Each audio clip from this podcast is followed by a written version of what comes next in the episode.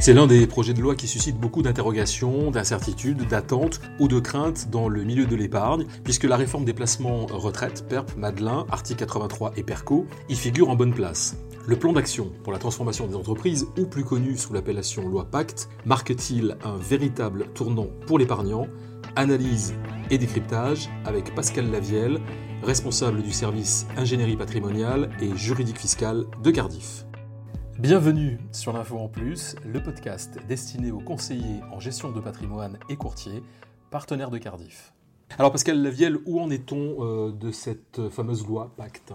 Cette fameuse loi Pacte contient effectivement un volet important sur l'épargne retraite. Dans le cours de son élaboration, on a eu euh, le projet de loi Pacte qui a été présenté en Conseil des ministres le 18 juin dernier et ensuite il y a son examen au niveau du Parlement.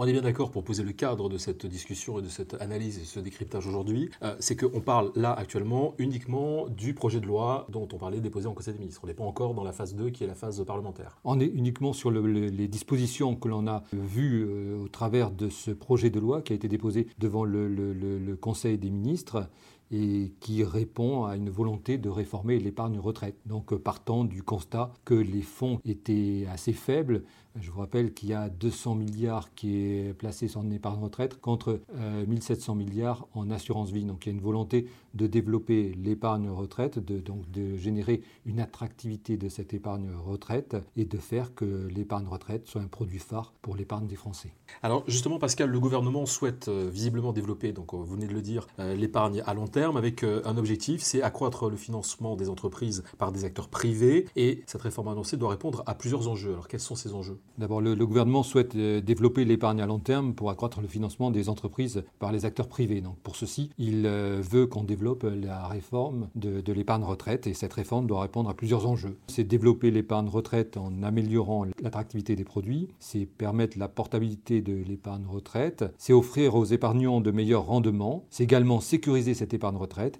et stimuler la concurrence. Alors, donc tous ces, tous ces enjeux, tous ces points, on va, on va, on va essayer de les détailler, on va essayer d'être le plus clair possible euh, sur chacun de ces enjeux et c'est important. Donc, euh, vous parliez en, premier point de développer euh, l'attractivité de ces produits et probablement aussi de renforcer la lisibilité de l'offre. Renforcer la lisibilité et l'attractivité de l'épargne retraite, pour cela, il compte créer un produit qui s'appellera le plan d'épargne retraite, qui sera régi par des règles communes et ces règles communes figureront dans le code monétaire et financier. Donc ce plan d'épargne retraite donnera lieu soit à l'ouverture d'un compte titre, dont la liste sera fixée par décret, soit d'un contrat d'assurance vie, c'est-à-dire un contrat d'assurance de groupe dont l'exécution est liée à la cessation d'activité professionnelle. Ce plan d'épargne retraite aura pour objet l'acquisition d'une rente viagère ou d'un capital à compter au plus tôt de la date de liquidation de sa pension dans un régime obligatoire d'assurance vieillesse ou de l'âge légal de départ à la retraite, ainsi qu'une option de réversion au profit d'un bénéficiaire en cas de décès du titulaire. Donc c'est quand même, on peut dire que c'est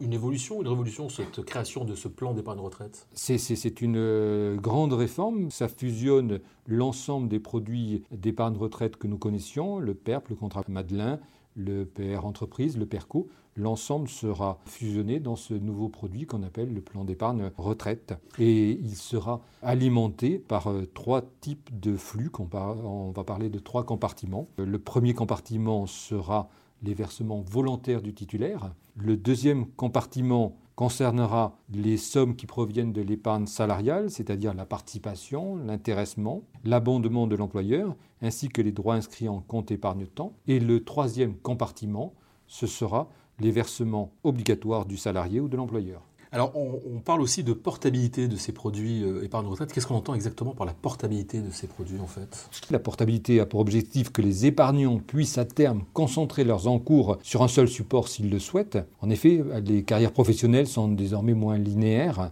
La perspective de devoir cumuler plusieurs produits non transférables est un frein important à leur commercialisation. Euh, ça permettra de lutter aussi contre la déshérence de ces produits. Les droits individuels en cours de constitution seront donc transférables vers tout autre plan d'épargne retraite. Dans ces enjeux importants, euh, Pascal Lavielle, on parle aussi du volet fiscal euh, sur, les, sur les versements volontaires, et ça c'est quand même un, sujet très important. Pour le compartiment 1, les versements volontaires, il y aura donc généralisation de la déductibilité fiscale de ces versements. Les épargnants auront ainsi la possibilité de déduire de l'assiette de l'impôt survenu jusqu'à certains plafonds leur versement volontaire. Et concernant les, conditions de, sortie de ce, de ce, plan? Autre point majeur du plan d'épargne retraite, c'est sa disponibilité. Pour développer l'attractivité du plan d'épargne retraite, il est prévu de laisser la liberté de choisir entre la rente ou le capital au moment de la liquidation. Donc le plan d'épargne retraite pourra être liquidé au choix du titulaire sous la forme d'un capital, en une seule fois ou de manière fractionnée, ou alors d'une rente viagère pour les versements volontaires, et ceux issus de l'épargne salariale ou de l'épargne de temps, le compartiment 1 et le compartiment 2. Pour le compartiment 3, là, il n'y aura pas le choix,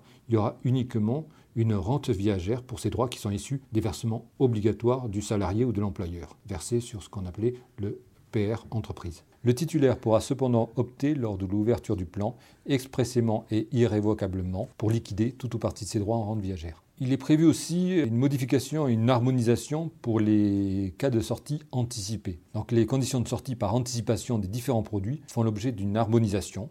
Il sera possible de racheter ou de liquider les droits en cours de constitution pour les affecter à l'achat de la résidence principale sauf pour les droits issus des versements obligatoires du salarié ou de l'employeur. Dans ce cas, cette sortie pour acquisition de la résidence principale ne sera pas possible. Ce qui, veut dire pour les compagnies d'assurance et pour les banques, il va falloir faire des contrats à compartiment en fait. Le plan d'épargne retraite est à compartiment. Donc pour les deux premiers compartiments, il y aura un certain nombre de cas de sortie, dont l'acquisition de la résidence principale, ce qui est une nouveauté, ce qui existait pour le PERCO et qui n'existait pas pour nos autres contrats. Euh, cette nouveauté n'est pas étendue au troisième compartiment qui concerne les versements obligatoires du salarié ou de l'employeur. Donc celui-ci n'aura pas ce cas de sortie. Si, je résume de manière très synthétique ce que, ce que vous dites, c'est que euh, si précédemment j'avais un contrat Madelin notamment, euh, et que désormais il passe sous ce fameux plan retraite, je peux sortir de manière anticipée par l'acquisition d'une résidence. Le contrat Madelin est particulièrement impacté dans le sens où il pourra en cas de sortie anticipée, avoir une sortie pour l'acquisition de la résidence principale. Et puis en outre, lors de la liquidation, on pourra choisir de sortir 100% en capital. Pour faciliter cette portabilité, il est prévu d'encadrer les frais de transfert. Les frais de transfert ne pourront pas excéder 3% des droits acquis.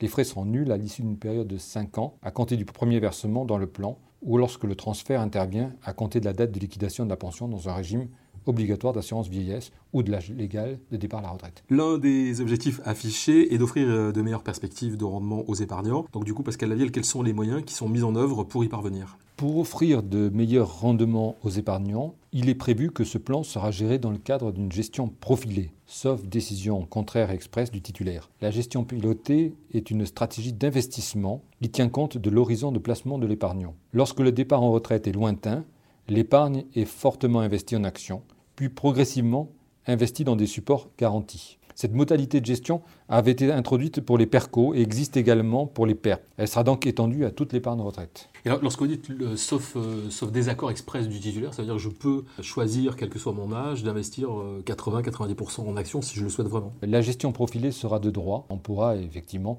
opter pour une gestion libre au choix du titulaire. Et au même titre, si je veux euh, partir sur une gestion très sécuritaire alors que j'ai 30 ans, je peux également euh, opter pour cette option-là. On aura tout à fait le choix de décider la gestion que l'on souhaite, euh, qu'elle soit dynamique ou qu'elle soit plutôt très prudente. Dans le cadre de cette gestion profilée, il est par ailleurs prévu d'abaisser le forfait social. Le taux de forfait social sera réduit à 16% au lieu de 20% si l'encours est investi par défaut en titre de PME et d'ETI, éligible au PEA PME. Quatrième objectif de cette loi Pacte, en, tout cas pour ce volet euh, de la retraite, concerne la protection des Français qui, donc justement épargnent en vue de la retraite. Qu'est-ce qu'on entend par cette protection? Le projet de loi Pacte entend euh, organiser une certaine sécurisation de l'épargne des, des, Français qui sera placée dans l'épargne retraite. Et pour cela, il prévoit que l'ordonnance à venir précisera les conditions dans lesquelles les entreprises d'assurance doivent cantonner l'épargne retraite, c'est-à-dire établir une comptabilité auxiliaire d'affectation pour les engagements de retraite, afin de protéger les droits des épargnants s'agissant de l'affectation de la participation aux bénéfices techniques et financiers ou en cas de défaillance du prestataire. Le, cinquième enjeu dont on, a parlé tout à l'heure, c'est de stimuler la concurrence. Alors là aussi, ça, mérite quelques explications. Euh, le projet de loi Pacte entend stimuler la concurrence, et donc les différents produits d'épargne retraite pourront être proposés indifféremment par les entreprises d'assurance et également par les gestionnaires d'actifs. Et par ailleurs, le plafonnement des frais de transfert a pour objectif également de permettre de stimuler la concurrence. Quelles sont les étapes? Premièrement, au niveau euh, juridique, c'est l'adoption du texte de loi avec les grands principes de la réforme. Ensuite, sera suivi par les mesures techniques qui seront prises par voie d'ordonnance, et ça dans les 12 mois de l'adoption du texte de loi. Et puis sur le plan fiscal et social, ben, ce sera les lois de finances et lois de financement de la sécurité sociale qui vont prévoir le régime euh, fiscal et social qui est attaché à ce plan d'épargne retraite et qui sera donc adopté en fin d'année. Alors, en conclusion et en résumé, euh, cette réforme est porteuse, euh, et on le voit maintenant, en regardant tout ce qu'on s'est dit, d'une forte ambition. Donc, en résumé, qu'est-ce qu'on peut en dire de cette réforme? Cette réforme est une réforme majeure au niveau de l'épargne retraite. Hein. Elle a pour ambition que toutes les règles communes au plan d'épargne retraite, euh, définition, composition, gestion financière, disponibilité, information, soient partagées pour, les trois produits, pour trois produits uniquement, qui seront un produit individuel. Ce produit individuel euh, succédera au PERP ou au Madelin. A priori, il y aurait maintien d'un régime fiscal pour le Madelin, pour les travailleurs non salariés. Et puis il y aura deux produits euh, collectifs, un produit universel comme le PERCO et un produit qui peut être ciblé sur certaines catégories de salariés comme le PR entreprise. Merci beaucoup et à, la prochaine. Merci. Les analyses et informations contenues dans ce podcast sont destinées exclusivement aux courtiers et conseillers en gestion de patrimoine, partenaires de Cardiff.